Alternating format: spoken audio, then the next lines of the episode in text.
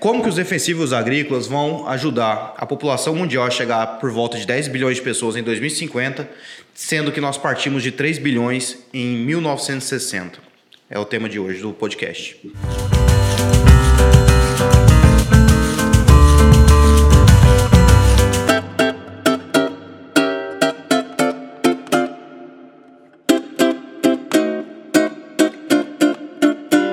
Pessoal, meu nome é Luiz, bem-vindo a mais um episódio do Conversa Agro aqui no VFA. Hoje a gente vai falar sobre a importância dos defensivos agrícolas no agronegócio. Estamos aqui, Eduardo e eu, infelizmente a Roberta não pode participar porque ela passou mal, nossas melhoras para ela. E vamos para esse bate-papo aqui, muito importante, muito polêmico, defensivo agrícola, agrotóxico, veneno, está sempre na mídia, mas de uma forma não muito informativa. Então, nesse programa aqui, a gente vai tentar elucidar algumas dúvidas, quebrar alguns mitos. E é isso. Tudo bom, gente? É, a gente vai falar um pouco disso, vai falar um pouco do conceito né, técnico do que é agrotóxico na legislação brasileira. E, mas o, o, eu acho que o grande debate que a gente quer fazer aqui, e eu, eu, acho que o Luiz está com, comigo, é no sentido do, de como que, usar, como que a gente pode oferecer garantia de que esses produtos ajudam no desenvolvimento humano né, e contribuem é, para diminuição da fome no, no mundo, bem como para a diminuição do desmatamento. Acho que são esses os grandes debates Sim. que estão por trás da gente autorizar ou não o uso desse tipo de, é, de, de, produto, né? enfim, de, de químico, biológico ou de instrumento físico que também pode eventualmente acontecer. É, longe da gente aqui querer conceituar tecnicamente o que é um defensivo agrícola, até porque a gente não tem informação agronômica. biológica nem agronômica para fazer isso. Mas o conceito legal, ele está lá. Inclusive, é, a nossa legislação é uma legislação muito rígida que ela trata desde a da fase de pesquisa, registro do defensivo até o descarte. Então, todas as fases de transporte, manejo, armazenamento, aplicação e depois da aplicação, o destino final, que é o descarte dos vasilhames, Está tudo previsto na nossa legislação, é legislação bem rígida. Então, se você não, não segue todas as cartilhas, todos os manuais, todas as leis, você está passível de ser multado. Então, assim, não é bagunçado como a imprensa muitas vezes é, aponta que é. é. Eu acho que a gente tem que voltar uma casa antes, né? É, eu acho que tem uma outra confusão, assim, porque quando a gente fala que algo não é bom, é, ou que algo não deveria existir, que eu acho que essa que hoje é a pauta do defensivo agrícola. O defensivo agrícola não deve existir, né? não, não, não deve ser aplicado nenhum tipo de veneno numa lavoura. Eu acho que a primeira coisa que a gente tem que pensar é o seguinte: quando a gente está passando mal, a gente procura um hospital, normalmente a gente toma remédio. Os remédios eles vão passar por um procedimento, seja ele pela Anvisa ou por, outro, por outra entidade de classe, para serem aprovados antes de chegar é, para as pessoas, para o uso dessa, dessas pessoas. E assim, os remédios também são tóxicos. Desde é, que manejados é, na dose é errada. É aquela velha máxima, né? A diferença entre o veneno e o remédio é a dosagem. Com os defensivos agrícolas é a mesma coisa. O raciocínio é o mesmo. A diferença é que, em vez de a gente estar tá usando remédios, sejam eles para pessoas ou para animais, a gente está usando remédios para planta. A questão é que a gente escolheu chamá-los é, de defensivo agrícola ou, na pior das hipóteses, como está até na lei, como agrotóxico. É, e aí a gente é bom destacar que não estamos negando aqui, no passado, de fato, houveram muitos problemas, e até hoje a gente tem problemas, está aí agora, acabou de ser proibido um tipo de fungicida no, no Brasil, está em debate se vai o Congresso vai autorizar ou não ele, mas o fato é, na sua grande medida, assim como os remédios, os agrotóxicos, os defensivos agrícolas são muito seguros. É, e eles permitem com que a gente produza mais em menos terra. Quando a gente produz mais em menos terra, o que, que significa isso? Se numa agricultura convencional eu poder, poderia produzir ali por volta de 30, 40 sacas de soja por hectare, numa agricultura expansionista, utilizando esse tipo de coisa, eu chego a produzir 80, 90 sacas de, de soja por hectare. Essa é a diferença. A gente escolhe produzir mais alimentos por terra, é, por metro quadrado. E nesse aspecto, é, a gente precisa do defensivo na medida que a planta fica doente, assim como a gente. Se a gente está produzindo uma cultura, naturalmente ela vai ser atacada por fungos, bactérias, vírus, é, outros tipos de inseto que não ajudam, outras plantas. É uma competição naquele ambiente para que ela absorva água e luz. Se a gente não tiver um controle sobre isso, a diminuição será natural dessa produtividade e, logicamente, com diminuição de produtividade, a gente tem um, uma disputa maior na ponta final por alimento. Disputa maior por alimento pela lei da regra, da lei da regra é, básica da economia, né? oferta e procura, automaticamente a gente tem inflação. E quem normalmente sofre os efeitos da inflação são as populações mais pobres. Então, ao negar o uso do defensivo agrícola, a gente está automaticamente determinando que as populações mais pobres do mundo, não só do Brasil, tenham que pagar mais caro por seu, por seu alimento. É, e a gente queria deixar claro assim que a gente não está propagando aqui o uso indiscriminado de defensiva agrícola só para justificar que vamos usar para ter uma produção maior numa área menor. Não é isso. O que a gente quer mostrar aqui é que o uso de, do defensivo agrícola ele é recomendável porque há uma pesquisa científica pesada e extensa para que aquele produto ali seja disponibilizado no mercado da forma mais eficiente e segura possível para todos os envolvidos ali. Tanto quem vai fazer a aplicação até para a própria planta e para quem vai consumir esse alimento lá na ponta também. Lá na ponta. Então, é isso que a gente queria mostrar. Os defensivos agrícolas hoje no Brasil, eles são é, registrados pela Anvisa. Há um procedimento muito rígido. As empresas têm que fazer o pedido de de registro e de licença na Anvisa, e a Anvisa, após amplo estudo que a gente acompanhou lá que acontecia com as vacinas, da mesma forma acontece com o defensivo agrícola. Existe um procedimento muito rígido da Anvisa, e aí somente após a conclusão desse procedimento que o, defensivo agrícola vai receber é, o, autorização, autorização para uso. E essa autorização ela não tem vencimento. O produto que o Eduardo estava falando ali, que está sendo discutido, se ele vai ser utilizado daqui para frente ou não, o que, que aconteceu com ele? Ele foi registrado há 20 anos, né? E, a, e do, dentre esses 20 anos, houve um avanço tecnológico, inclusive sobre esse mesmo tipo de produto. E o que, que aconteceu agora? Voltou-se para a Anvisa a discussão se esses produtos seria hoje seguro ou não.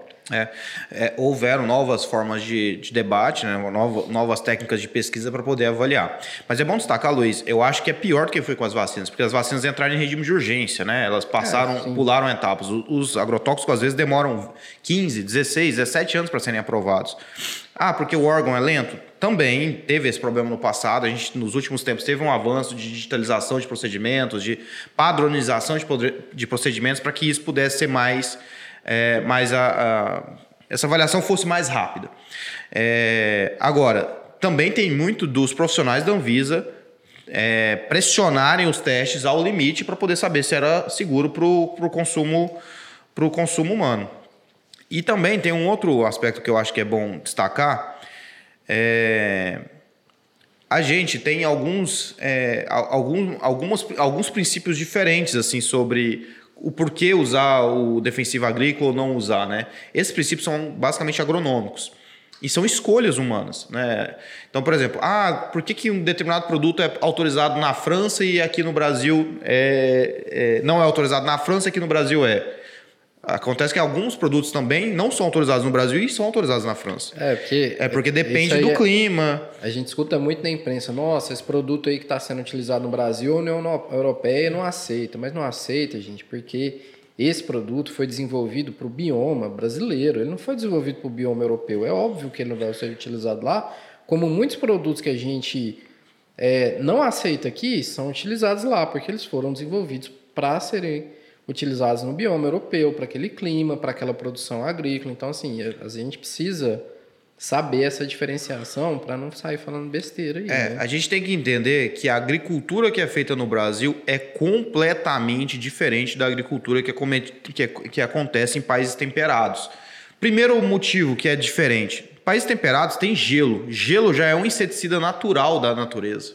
O gelo vem, congela, mata fungo, bactéria, inseto, tudo. Ele vai limpar aquela área, vai limpar aquele terreno naturalmente. No Brasil, a gente tem sol dos 365 dias no ano. Então, a atividade biológica no brasileiro é infinitamente superior aos países temperados.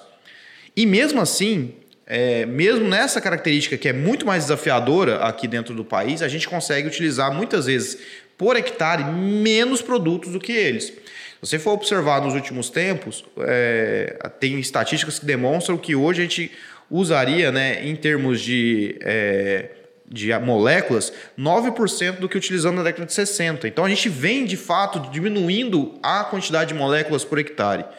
Isso significa mais segurança e não perdemos produtividade. Ao contrário, a gente tem demonstrado que a gente tem aumentado a, a produtividade cada vez mais. E por que, que isso acontece? Porque a pesquisa avança e descobre-se novas moléculas que são mais eficientes, que são menos tóxicas e que elas são mais específicas. O que, que eu digo quanto mais específica? Se no passado a gente já teve produtos como, por exemplo, Furadan, que matava todo tipo de invertebrado, hoje em dia, quando você quer atacar um determinado, é, uma determinada praga, você tem que, de fato, conhecer aquela praga para indicar a molécula adequada para aquela praga. Né? O Ministério da Agricultura ela vai ter lá o cadastro das, é, das moléculas e para cada tipo de bi biológico que você está tentando é, resolver, vai ter uma molécula específica para atingir aquele, aquele produto. Então, quando a gente vê a notícia, ah, o Brasil aprovou 40 novas moléculas de agrotóxico, é um escândalo. Mas, na verdade, o que o Brasil está fazendo é aprovando moléculas que são menos tóxicas do que no passado. É, porque quanto mais específica for aquela, aquele produto ali, menos risco ele tem para a saúde das pessoas que estão ali, da própria planta, dos animais que circulam ali. Inclusive, uns anos, de uns anos para cá, está tendo uma discussão muito grande sobre a morte de populações de abelha e culparam os defensivos agrícolas por isso. Então, por conta disso, vários defensivos agrícolas foram sendo desenvolvidos para atacar uma praga específica e não matar aquela população de abelha. Então, é. assim, para que isso aconteça, obviamente a quantidade de defensivos que vão ser aprovados, ela vai aumentar. Porque cada um vai servir para uma coisa muito específica. É, a gente, no caso das abelhas, tem um problema que, e aí eu acho que de fato é um problema, que é o contrabando, né? Alguns produtos que não são regulamentados no Brasil, que não são autorizados a sua utilização, entram pelas nossas fronteiras. E, infelizmente, a gente tem alguns produtores que utilizam esse tipo de produto e acaba causando esse tipo de, de, de desequilíbrio. Então, aqui a gente está falando de um crime, né? O crime de contrabando. Está trazendo produto que não é autorizado aqui pela nossa.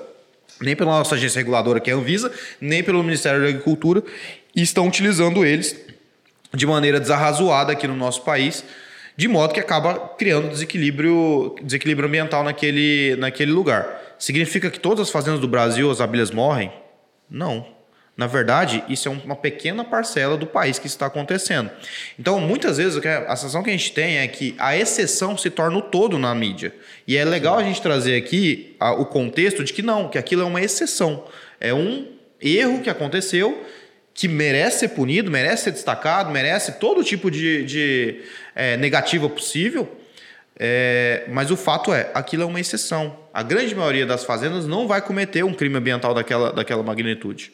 Tanto é que hoje, se a gente for puxar a estatística, de contaminação por defensivo agrícola, a maioria absoluta dos casos em que houve a contaminação, houve a contaminação por manejo incorreto. Aplicação. Aplicação incorreta, armazenamento incorreto, aplicação de forma indevida, não pelo simples uso do defensivo agrícola.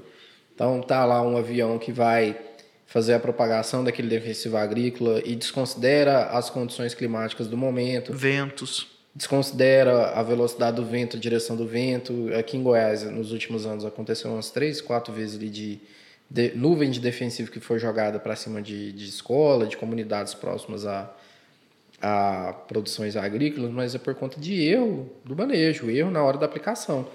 É, tentando mitigar esse problema, inclusive tem uma proposta né, de uma legislação que está sendo debatida nesse momento no Congresso de criar uma nova função no Brasil, né? um, novo, um novo tipo de emprego que é o aplicador de agrotóxico. Né? Esse emprego seria de uma espécie de um especialista, né? Para mitigar esse tipo de problema. Então, assim, para aplicar agrotóxico não tem regra? Não tem. Você tem que respeitar, igual o Luiz falou, questão do vento, questão da umidade, questão da luminosidade. Tem então, que assim, disponibilizar o EPI correto. O EPI pro, correto. funcionário da fazenda. Tem produto que você tem que aplicar ou na primeira hora da manhã ou na, na, na última hora da tarde. Você não pode aplicar durante o, o momento de insolação maior. Então, você tem que ter um controle e um conhecimento. E é por isso que sempre que se vai aplicar um, um um agrotóxico, um defensivo agrícola, a gente tem ali, é, por própria regra legal, é, a prescrição de um agrônomo. Tal qual é. uma prescrição médica para o remédio, o agrônomo também prescreve a forma, a quantidade e é, o tipo de molécula que tem que ser aplicado pelo, pelo produtor rural. O nome é o mesmo, se chama bula.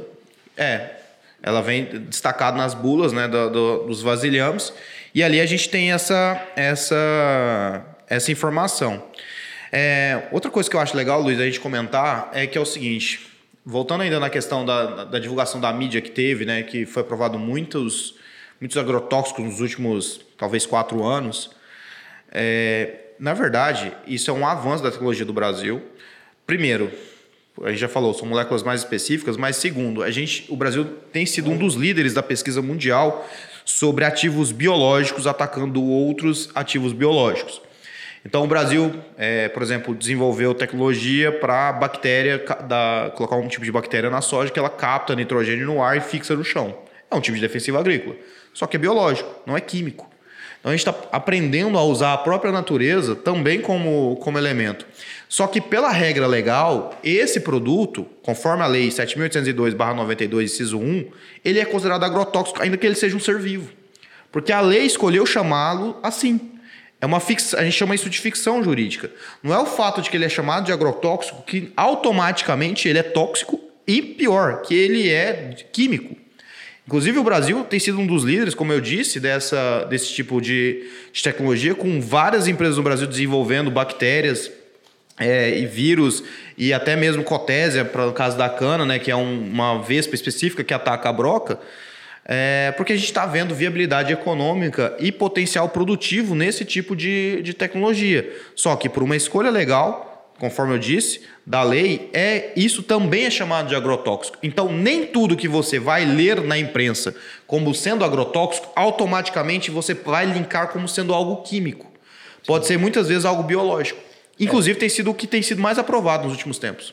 Hoje a gente está numa fase técnico, tecnológica tão avançada que a maioria das pesquisas elas estão nesse sentido de desenvolver produtos que têm uma base mais é, esqueci a palavra agora. Específica? Mais específica mas não com uma base química uma base biológica porque os estudos vêm apontando que esses produtos são mais eficientes são menos danosos e no final das contas eles vão alcançar um, uma aplicação mais eficaz, o que vai trazer uma maior produtividade e tudo mais que a gente vem defendendo aqui. Né? É interessante observar que para fins e a outra vamos, vamos passar agora para outra crítica, né? O alimento é seguro, vamos, que é o grande medo, acho que, que as pessoas têm.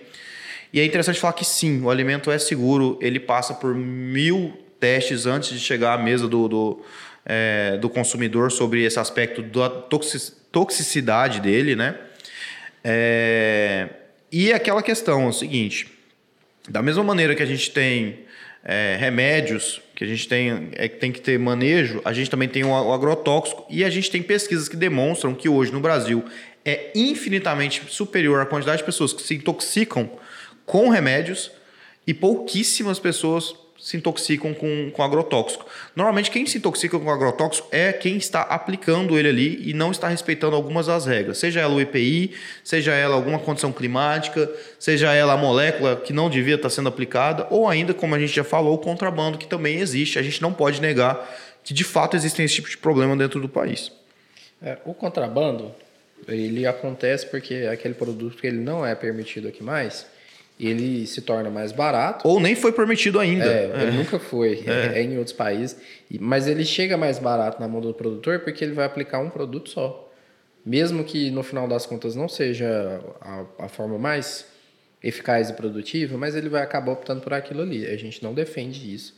Esse tipo de produtor aí está cometendo crime e a gente recomenda o uso adequado do defensivo agrícola como a lei determina.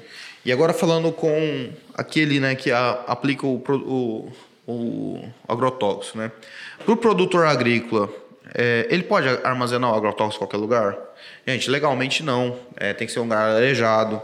É, em tese ele tem que ser aberto, né? Esse depósito tem que ter algum tipo de tranca para que outras pessoas não possam entrar lá dentro e tentar mexer naquele, naquele material. É, tem que tomar cuidado para não ter é, pregos e coisas que possam perfurar o vasilhame e causar é, é como derramamento. No começo, né? Há normativas e regras para todas as fases do, Sim. Do não agrotóxico. Não pode estar misturado com ração animal, justamente para também evitar a intoxicação dos animais. A gente pensa muito no ser humano, mas a gente também tem que ter essa preocupação com o bem-estar animal envolvido. Né? É... E o principal, né? É, na hora da aplicação, o produtor tem que estar de fato atento à bula e de fato atento ao que está prescrito pelo, pelo agrônomo. Não cabe ao produtor interpretar a bula. Isso aí é, é, é, é função do agrônomo. Então, assim, ah, eu acho, o agrônomo indicou lá que eu tenho que jogar 2 litros de um determinado produto e eu resolvo da minha cabeça jogar um litro e meio cara, você vai estar causando um desequilíbrio maior que se você jogasse os dois litros. Pode ser um contrassenso isso, mas muitas vezes o fato de você não controlar o mecanismo ali, aquele, aquele sistema biológico daquele local, você vai, pode começar a criar uma superpopulação é, tolerante àquele tipo de molécula. Então, escute o seu agrônomo. Se ele está te indicando, é que provavelmente ele tem uma experiência de campo e também científica para te aprovar ou não aquele, aquele tipo de coisa. É, eu vejo que muitas vezes isso é um contrassenso. Você pensar assim, oh, eu estou jogando menos, eu vou causar mais desequilíbrio? Eventualmente sim. Se você cria uma super bactéria aqui na sua, na sua fazenda, toda a sua região pode ficar é, prejudicada com aquilo. E às vezes aquela molécula que hoje funciona na dose adequada para aquela bactéria, pode daqui um ano ou dois passar a não funcionar. E aí você tem um problema não só econômico, porque você vai ter prejuízo na sua lavoura, mas um próprio problema é, no seu ecossistema ali mesmo do seu imóvel. Vai ser um problema biológico, né? Porque infelizmente nos últimos anos vem aparecendo a, a, o que a gente chama de super pragas, que são essas pragas aí que já são resistentes aos defensivos que a gente tem no mercado. E aí o que, que acontece? A, a comunidade científica que, que é voltada para isso tem que parar e, e tentar achar um mecanismo ali para derrubar aquela praga de alguma forma, né? Seja por outro defensivo ou melhorar os que já tem, mas isso acontece mesmo. E por último aqui, eu acho que a gente é, tem que falar sobre o projeto de lei que está tramitando no Congresso, projeto de lei 6299, que teve a primeira aprovação na Câmara no começo desse ano, que vai modificar a lei que o Eduardo falou ali mais cedo.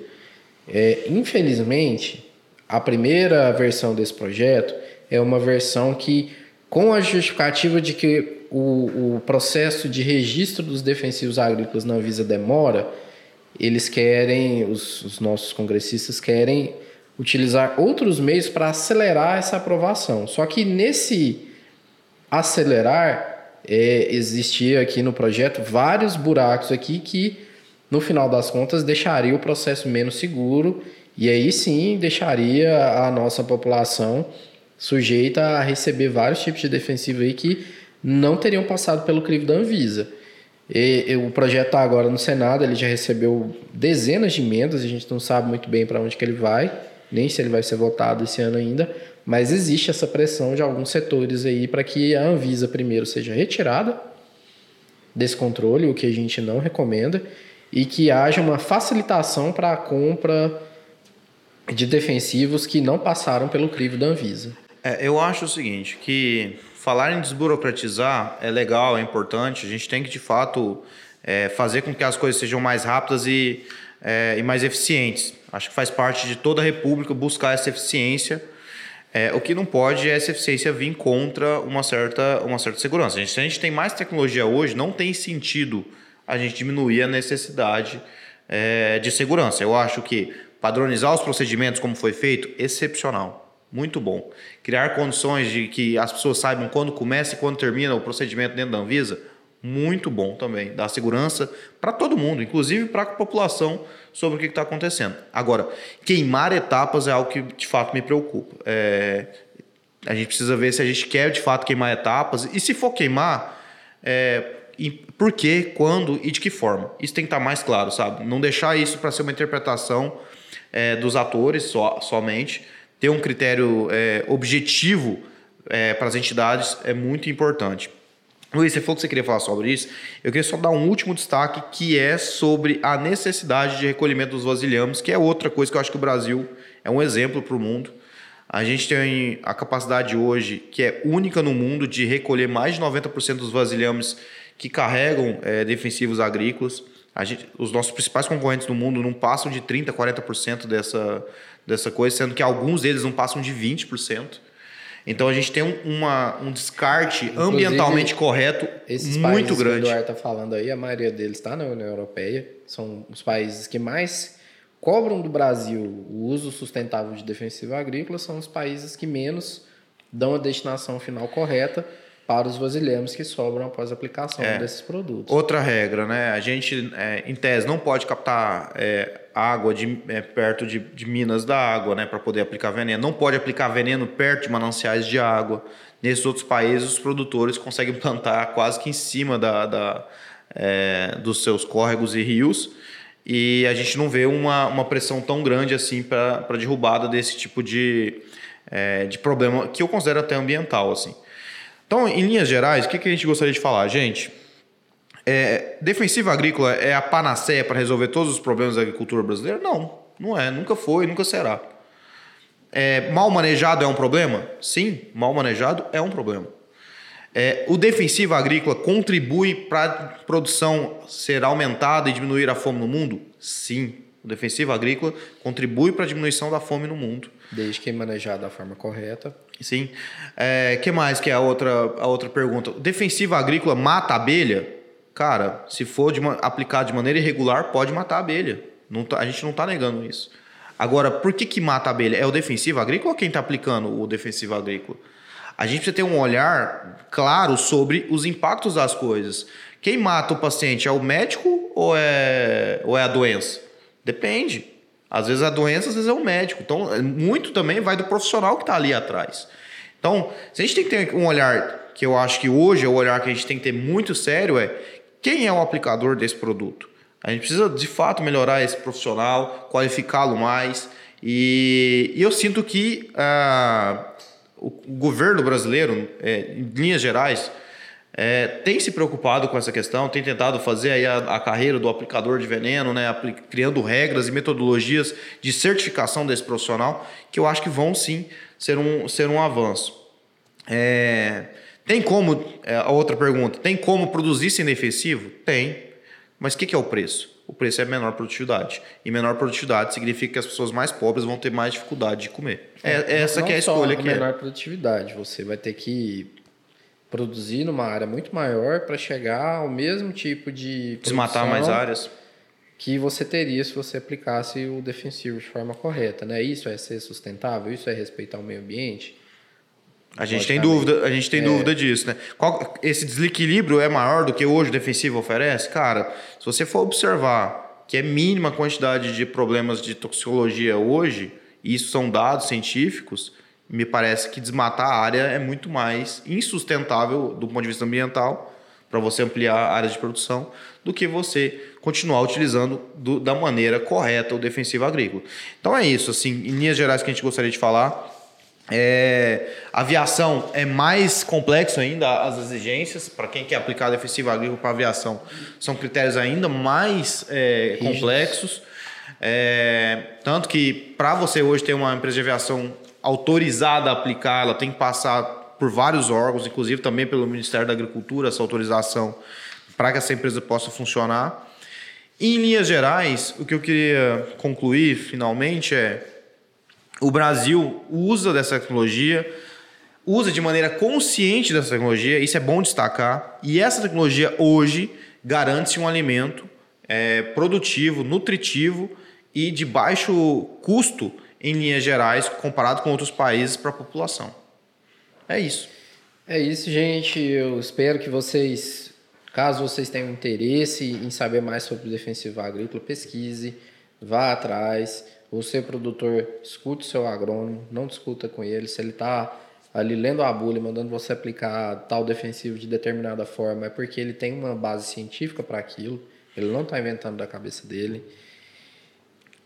E acho que é por isso é, só, né? Acho que eu vou deixar uma dica de um livro, né, que a gente baseou parte desse, desse podcast hoje, que é o Agricultura, Fatos e Mitos, do Chico Graziano, do Décio, Décio Luiz e da Maria Tereza, que são três cientistas aqui do, do Brasil, que vão falar um pouco de como funciona essa questão da, da agricultura. E aqui nesse livro eles vão tratar da maneira, assim, é, digamos, seca, né? Sem, sem, é, sem esconder, mas também batendo, sem esconder os problemas, mas também batendo palma para aquelas que são as soluções que esse tipo de tecnologia traz.